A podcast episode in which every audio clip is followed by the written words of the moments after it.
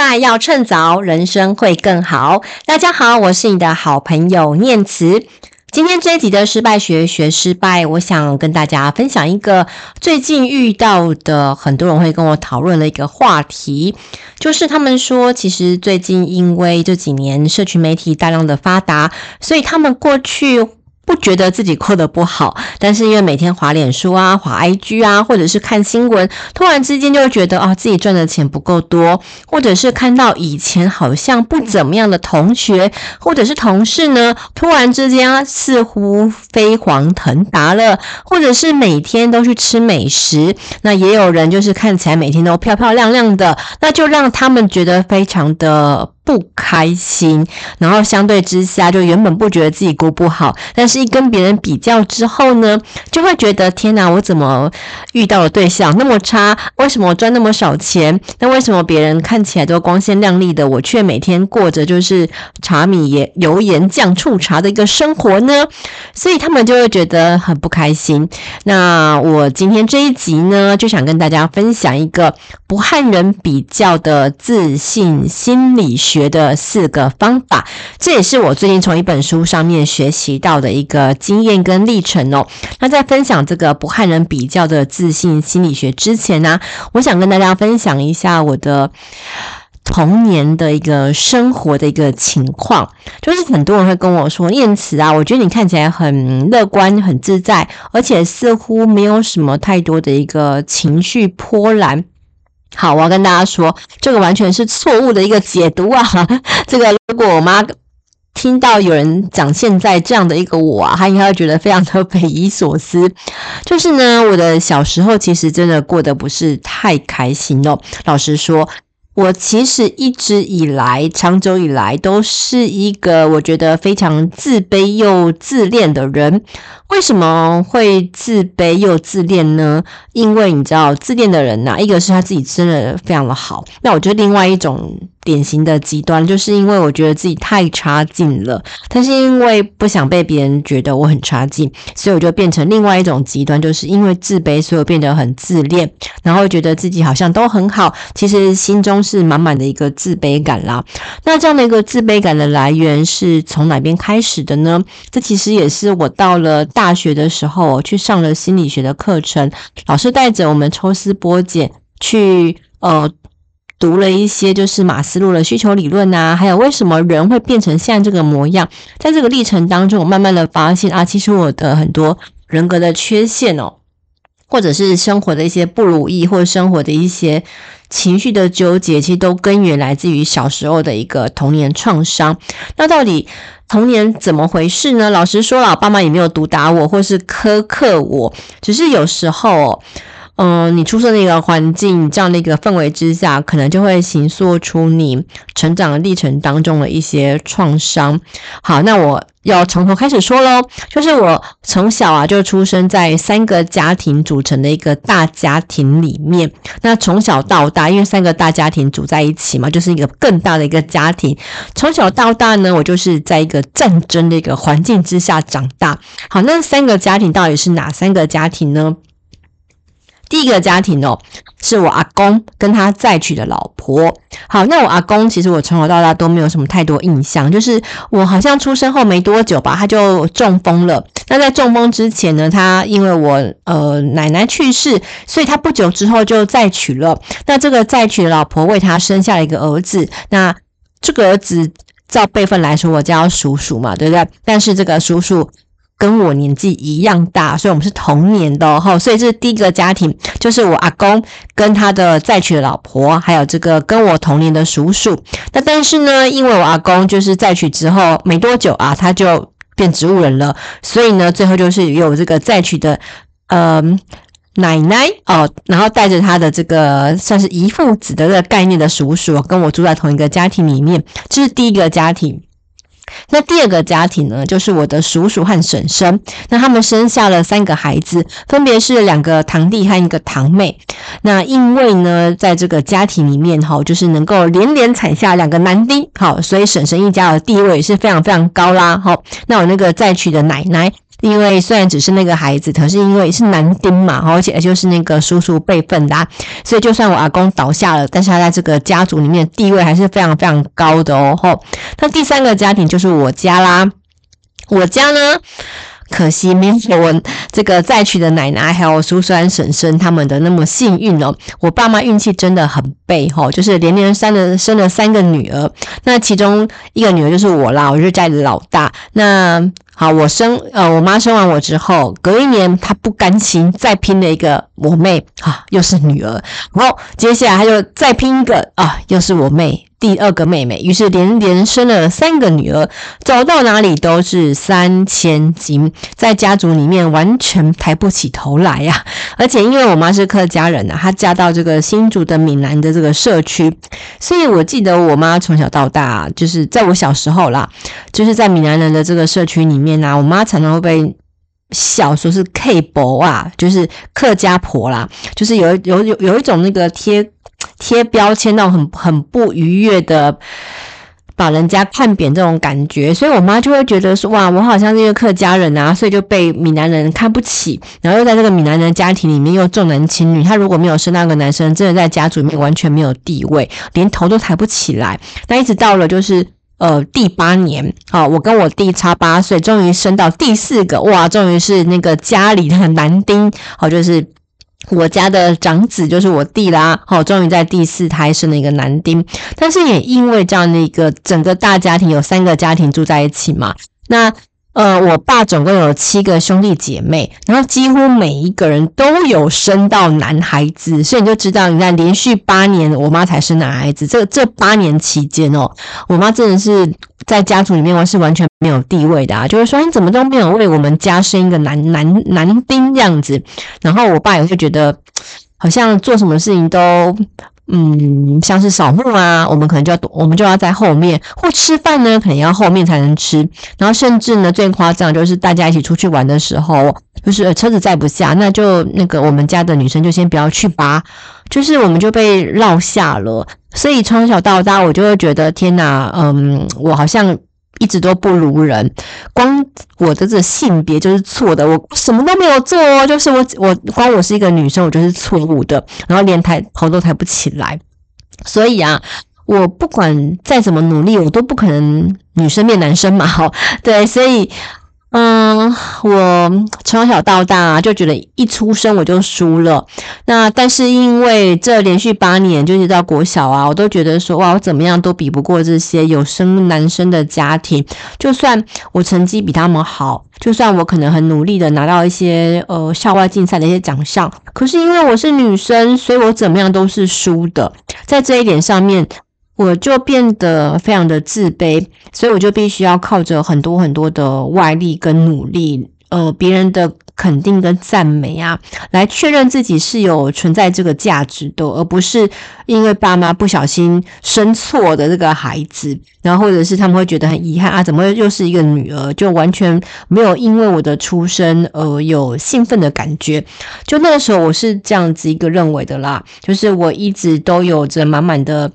自卑和不安全感，那我的心中也常常会觉得说，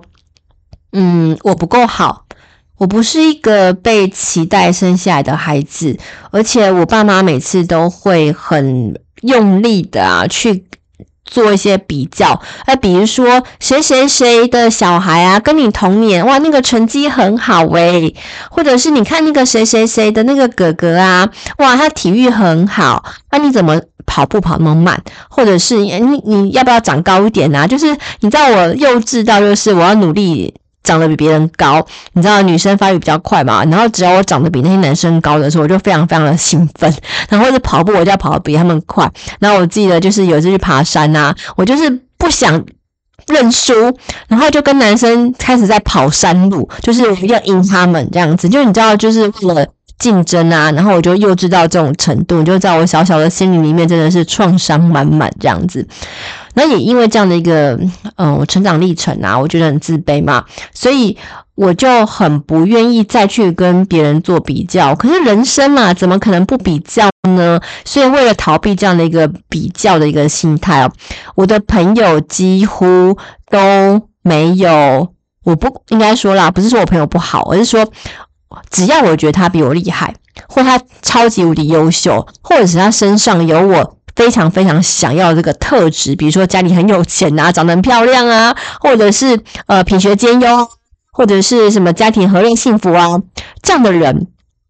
我绝对不跟他们当好朋友，会当朋友啦，可是他们绝对不不会是我的好朋友，因为跟这样的在一起，我就会觉得自己好丢脸哦。我会觉得在他们在他们面前我抬不起头来，而且我会忍不住的散发出自己很讨厌的那种嫉妒的一个嘴脸，这样的感觉让我非常非常难受。我知道我不应该去嫉妒别人，不应该去跟人家比较这种先天的一些特质或者是外表，可是我就忍不住去想。为什么我没有办法跟别人一样呢？啊，为什么我家那么烂？为什么我的爸妈长这样？啊，为什么我是女生？为什么我没有办法跟别人一样？我就会陷入这样的一个不断不断比较的一个心态啊，没有比较没有伤害嘛，所以我就在这样的一个自己的小圈圈里面啊，躲起来自己生活就好，好吧？那我的朋友都没有。让我觉得很想要比较的地方，所以我应该可以过得非常非常开心了吧？好，事情绝对不是大家想的那个样子。其实呢，我并没有因为这样过得比较好啊，我还是会常常去嫉妒别人啊，会觉得为什么是他过得比我好？我也常常会自怨自艾哦。如果不是我家这样子啊，我可以过得比现在还要好很多呢。尤其是看到那些可能以前成绩没有我好。可是后来因为家里有钱，出国念书，然后甚至嫁了一个好老公的人，我就开始抱怨啊！你看，如如果不是因为我家这样子，我家很穷，我领青年奖学金长大，我怎么可能只有这样的一个成就呢？好吧，我真的是一个很讨厌的一个就是自怨自艾的一个怨妇哦。那后来呢，直到这几年啊，因为职场环境的一个转换，我从一个媒体的高阶主管，那我现在嗯，就是转换的职涯跑道，我到了，我现在到经，我现在到了一个新的一个领域，我就经营社群，然后也开了自己的一个失败要趁早的粉丝专业之后啊，以及我。遇到了一个甲状腺癌的一个冲击之后，我突然发现我过去的这些所谓的计较啊，或者是去嫉妒别人，真的是很蠢的一个事情啊。就是呢，我为什么要一直不断的往外看，而不去往内看呢？好，然后我就会也，我当然还是会觉得自卑啦。可是呢，我开始换了一个角度，就是啊，反正呢，我就是烂嘛。但是呢，既然我都烂了，不然我试试看别的方法。反正就算做坏啦，烂跟很烂好像差不多，那我干嘛不试试看？说不定说不定就会从烂到变成一点点烂而已。那一点点烂可能变成，诶，没有那么烂哦，没有那么烂，有没有可能变成，诶，好像还不错？那好像还不错，有没有可能变成，诶，不错哦？那不错，有没有可能变成非常好呢？我就开始会去换一个角度去想，呃，我有没有办法从反正我就是烂，然后到诶，我有可能会变好的一个尝试看看的一个角度去试试看。于是呢，我开始是接触了大量的线上的一个课程，也参加了很多学习型的团体。那这样的一个学习型团体里面啊，其实我。认识了非常多我过去人生当中从来没有机会接触到的人，例如说有人是大学教授，那也有人是公务人员，那也有人是所谓的这个呃百大企业经理人，那也有很多人是高阶主管，你就会发现哇天呐，这些比我厉害、优秀数百倍的人啊，每个都是用光速的。方式在努力前进，所以啊，我过去的所谓的嫉妒啊，或者自卑，我真的是太傻啦！我只看到人家光鲜亮丽的一面，可是我从来没有想过，诶，别人背后啊，可是付出了非常非常的非常多的努力的。可是我过去从来没有想到，原来别人是那么那么的努力，而且别人也有自己的一些情绪啊，或是难题、人生关卡要去面对。诶，我有可能可以帮助他们。所以我也试着去跟这些比我优秀的人去做更多交流。当我可以跟他们当朋友之后啊，我就会发现哇，我觉得我好像没有那么嫉妒了，我好像不会再跟他们比较了，我反我好像可以跟他们平起平坐，然后一起去讨论说，诶，那你觉得我怎么样做会更好呢？那每个人的长处不一样嘛，所以我说不定也可以提供给他们我的一些职业观察，我的一些人生洞见，那我就发现啊，我的人生变得更开心，而且更能够看到自己的进步，找回自信哦。原来。想要不要那么自卑哦，不是去回避让你自卑的人事物，而是从地位比较转变成和对方启动这个情感连接。那这个启动情感连接啊，也是我今天想要跟大家分享的重点，就是不和人比较的自信心理学。它其实这个一个关键就是跟其他人启动。情感连结。如果你跟我一样啊，也曾经在内心角落住着一个自卑的一个怪物，然后认为自己一无是处，那到底要怎么样摆脱这个不断比较的一个自卑心态，而去启动跟对方的情感连结，帮助自己更有自信呢？根据《不和别人比较的自信心理学》这本书的作者。他是一个高敏感人格，也是亲密关系的首席权威。他叫伊莲·艾伦博士。他提供了四个方法去启动情感连结。第一个是微笑 （smile）。虽然不难哦，但是我们陷入地位比较的时候，常常会觉得自己没有价值，所以你的表情可能非非常的呃困惑，或者是埋怨，甚至是冷淡。但是呢，当你可以面对这个你想比较的对象的时候啊，你能够用微笑当开端，展现微笑啊，其实可以让自己感觉起来更有自信哦。第二个呢，就是一，就是 make eye contact，就是目光交汇。所谓的目光交汇哦，代表平等交流，不是死盯着对方，也不是刻意的别过头，而是你能够跟对方做一些眼神的交汇。其实，当你能够平视着看着对方的时候啊，你就更能够感觉自己和对方更平等了，是吧？第三个是感同身受。透过充分理解对方的感受，并且表达出来，其实我们更可以去设身处地的想象对方的一些感受。透过同理对方啊，我们可以把注意力放在对方身上，而不是去做彼此的一个比较。好，例如说，我去呃。考了清华大学 EMBA 的这个呃高阶经营管理课程的这个硕士学位之后啊，我们班上都是一些高阶的企业管理人，那只有我一个人不是主管。我当时考进去的时候，我不是主管，我只是一个基层的记者。可是，在当下，我就因为能够去了解很多同学背后，他们可能家庭工作两头烧，然后甚至他们在这个升迁过程当中，也曾经遇到很多的一些纠结跟难处。哇！我突然就能够感同身受他们的这些难题，于是我就会发现，哦，我更关心他们的故事，而不是再去跟他们做地位比较的时候，我就更能够放下这样的一个比较心态，而去想我他们怎么想的。那如果是发生在我身上呢？我可以做些什么事情？其实我发现，透过这样的一个感同身受啊，也在后来我在身为主管之后，哎，我其实更能够设身处地的为自己去想一些方法跟策略。所以我认为，在这个摆脱。不断比较的这个地位连接的这个过程当中，感同身受的确可以让我跟对方产生情感连接，而且最后可以帮助到我。当我成为一个别人可能也想要去做比较的对象的时候呢，我更能够去做出更好的一个对应的方式。第四个呢，就是展现善意，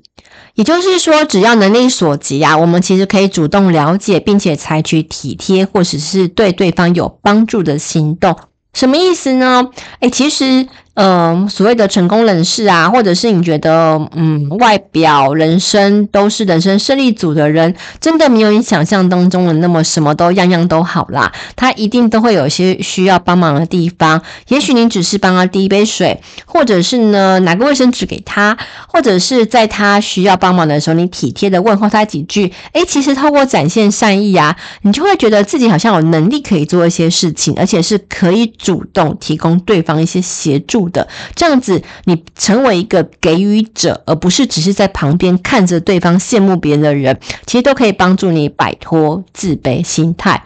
所以呢，如果你也常常忍不住和别人比较啊，认为自己比不上别人，诶，真的可以试试看这个启动情感连接的四个步骤哦。我再重复一次，第一个呢，就是微笑，对对方微笑，让自己更有自信。第二个是目光交汇，因为目光能够平视，代表能够交流平等。第三个就是感同身受，充分理解对方的感受，并且表达出来。最后一个就是展现善意，只要能力所及，就主动了解，并且采取体贴或个有帮助的这个行动，让我们成为一个给予者，而不是只旁观者，或者是羡慕别人的一个嫉妒者。好的。正确付出和接受，其实都可以帮助我们这个不断陷入比较的这个有毒的心态哦，可以好好的去做解读啦。但其实能够学会更健康的方式处理情绪，老实说，真的可以帮我们的人生过得更好。我现在其实过得比以前还要轻松很多。我认识的比我过去这嗯多年以来都还要多的更厉害的人，可是我的人生变得更自在了。如果是以前呢、啊，我就会觉得说：天哪，我旁边那么多优秀的人，那我不是把自己变得很烂吗？我就会变得非常的自卑。我现在不会、我现在会觉得说：哇，我好棒哦，我可以认识那么多厉害的人，但我不会。的时候啊，我就又会有很多很多的资源去问他，然后甚至呢，我看到这些人可能需要帮忙的时候，我可能就是给他一个呃，也许是粉丝专业的按赞，或者是帮他留个言，我都会觉得自己有能力为他做一些什么事情，所以我就会觉得，诶，我其实就不会不断的去嫉妒啊、羡慕别人，而是我可以把这个专注点放回到我自己，我到底得到了些什么？我到底成长了些什么？那我自己有没有办法获得心理的一个平静，都可以让我觉得更自在。所以啊，嗯，我真的很建议大家，其实可以透过这这四个方法哦，卸下这个重重的心防，和自己和解啦。那不和别人比较，我们人生的自我价值啊，就可以不被他人定义，而是能够重新回到自己的手上。不和人比较的自信心理学。是我今天想要分享给大家的我的一个小观察。那我也很希望大家可以从今天开始，嗯、也许你还是会羡慕别人，这人人之常情难免啦。但是呢，记得把这个关注点回到自己的内心，而且能够看看自己也有很多很多的进步，记得要为自己喝彩。那我相信我们这样的一个成长跟进步呢，在。多年过去之后，你会觉得自己真的过得非常的好，而且你会为自己的进步喝彩的。祝福大家喽！失败学学失败，我们下一集见，拜拜。